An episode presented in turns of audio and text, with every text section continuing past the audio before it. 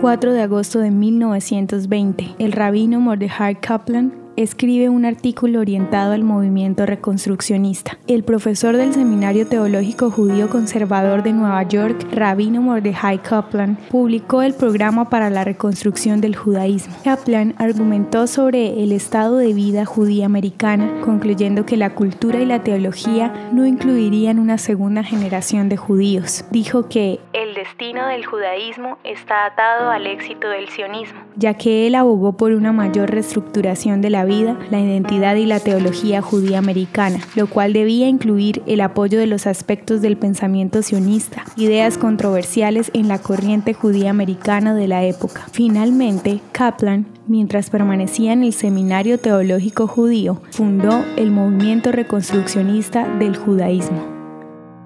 ¿Te gustaría recibir estos audios en tu WhatsApp? Compartimos nuevos episodios todos los días. Suscríbete sin costo alguno ingresando a www.hoyenlahistoriadeisrael.com.